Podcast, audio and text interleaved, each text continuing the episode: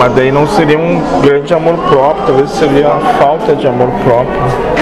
Não, moço, no final das contas não, não transita nem por isso.